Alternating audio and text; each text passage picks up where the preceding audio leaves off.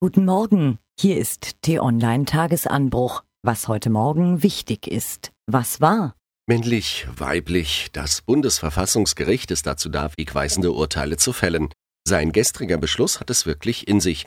Die Richter verlangen vom Gesetzgeber, dass er im Geburtenregister auch intersexuell berücksichtigt. T-Online-Chefredakteur Florian Harms fragt sich, geht es Ihnen auch so? Wenn ich die täglichen Berichte über die Paradise Papers lese, frage ich mich als Bürger, warum können Unternehmen und Superreiche ihr Geld in Steueroasen parken?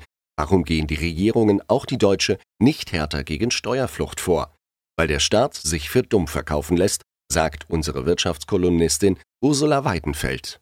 Apropos, gibt es eigentlich auch legale Wege, wie man als Bürger Steuern sparen kann? Gibt es natürlich. Unser T-Online-Kollege Ron Schlesinger hat einige zusammengestellt. Du bist ein Schaf, sagt man zu Menschen, die man nicht für die hellsten hält. Der Satz ist eine Beleidigung für Schafe, denn Forscher haben jetzt herausgefunden, die Tiere können menschliche Gesichter auf Fotos mit hoher Trefferquote wiedererkennen. Was steht an? Heute vor 79 Jahren verwüsteten Nazi-Schergen Synagogen, Läden und Häuser von Juden, misshandelten, verhaften oder ermordeten viele von ihnen. Auf der Webseite des Deutschen Historischen Museums können Sie die Ereignisse des 9. November 1938, der sogenannten Reichskristallnacht, nachlesen. Im gesamten Bundesgebiet finden heute zudem Gedenkveranstaltungen statt. Bundespräsident Frank-Walter Steinmeier empfängt im Schloss Bellevue das Internationale Auschwitz-Komitee. Am Berliner Wittenbergplatz treffen sich Auschwitz-Überlebende zu einer Kranzniederlegung. Und in der Sophienkirche wird eine Fotoinstallation mit großformatigen Porträts von Überlebenden der NS-Verfolgung aus fünf Ländern eröffnet.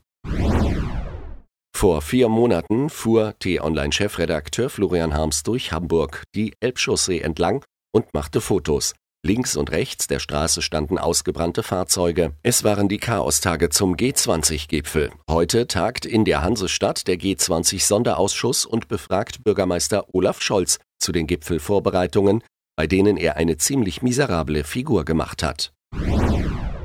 Bubakar Sonogo ist das, was man einen Wandervogel nennt. Neben fünf Stationen in Deutschland hat der 101-fache Bundesliga-Profi auch schon in Tunesien, den Vereinigten Arabischen Emiraten, Indien und Indonesien gekickt.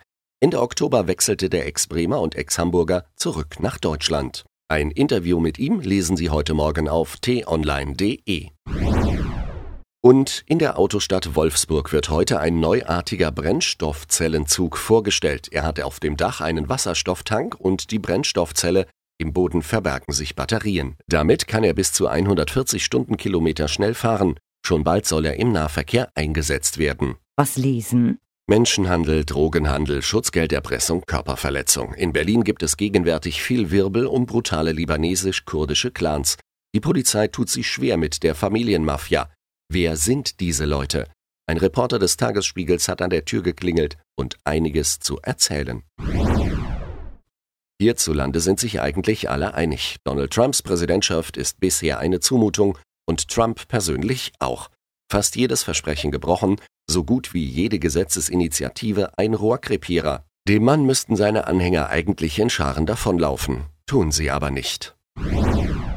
Anne Frank und ihr Tagebuch kennt jeder. Aber was bis heute nicht bekannt ist, wer hat der Gestapo das Versteck der jüdischen Familie Frank verraten? Der Täter ist vermutlich längst tot. Trotzdem wurde jetzt ein ehemaliger FBI-Agent auf ihn angesetzt. Was fasziniert uns? Es gibt Worte, die ein Gefühl vergangener Zeiten heraufbeschwören können. Die Erinnerung an ein naturverbundenes Dasein, das längst von den Errungenschaften der Industriegesellschaft und unserem Alltag zwischen Doppelverglasung und Zentralheizung verdrängt worden ist. So ein Wort ist Schafabtrieb. Beeindruckende Bilder aus dem Kaukasus vom Schafabtrieb in den Tuscheti-Bergen gibt es auf t-online.de zu sehen. Nach der Betrachtung freut man sich dann auch wieder über die Zentralheizung. Mehr Informationen finden Sie unter t-online.de.